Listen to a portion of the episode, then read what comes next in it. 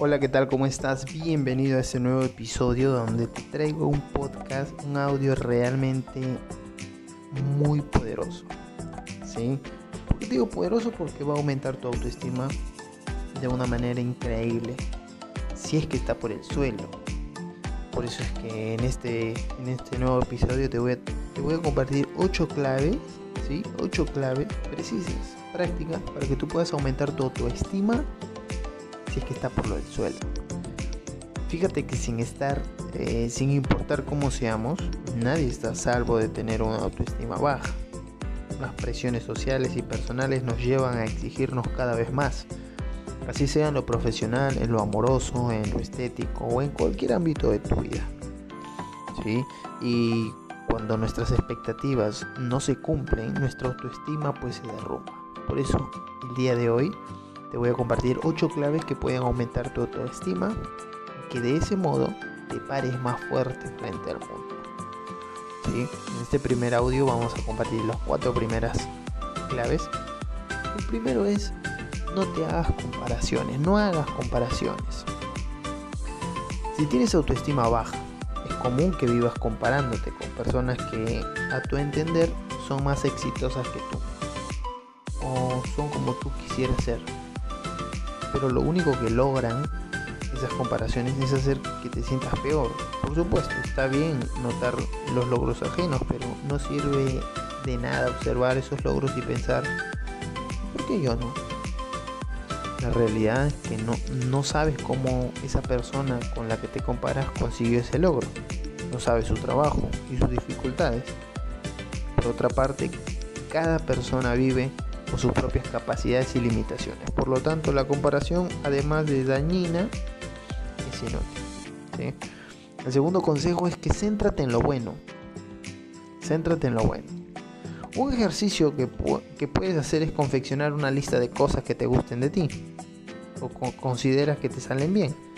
La lista debe ser en positivo, no en negativo. Por ejemplo, debes escribir soy optimista en vez de en vez de soy no soy pesimista.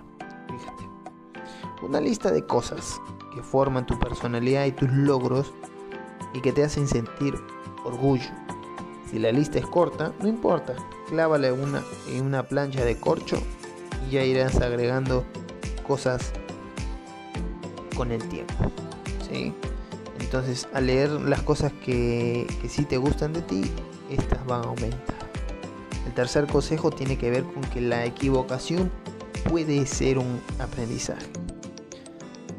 Cuando algo, cuando haces algo mal o cuando simplemente algo no funciona como hubieras querido, tienes dos opciones.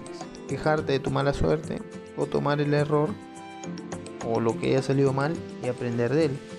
Aprender de las malas situaciones lleva a no repetirlas en el futuro. ¿sí? Imagínate que te sale algo mal y dices, mira, nada, nada me sale bien, soy un fracaso, dices. Pero otro modo de pensar puede ser, hoy no lo logré, pero volveré a intentar. ¿Sí? Y el cuarto y último consejo de este, de este, de este audio es acepta lo que no puedes cambiar. Acepta lo que no puedes cambiar. La autoestima no se basa en mirarte al espejo y verte como te gustaría ser, sino en mirarte al espejo y aceptar y querer lo que ves. Por lo tanto, debes aceptar que eres como eres, que hay cosas que no puedes cambiar. ¿Te gustaría tener una estatura diferente a la que tienes? ¿Quieres bajar de peso y no puedes? ¿Te incomodan tus curvas? Debes vivir con esas cosas. Tu cuerpo es una parte indispensable de tu persona. Mejor llévate bien con él. ¿Sí? Así es que no te pierdas la segunda parte de este audio que está poderoso. Gracias por el café.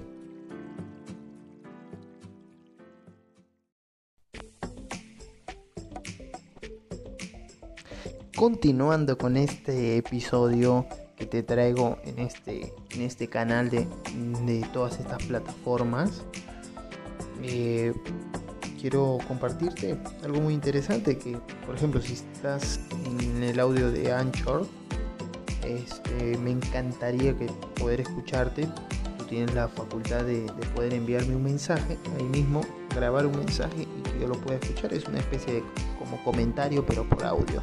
Y así pues voy a eh, poder conocer cuál es tu opinión acerca de los audios. ¿sí? Voy a estar muy agradecido.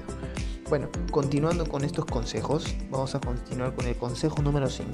El consejo número 5 para aumentar tu autoestima si es que está por los suelos es que te pongas en campaña con lo que sí puedes cambiar. ¿Qué quiere decir esto?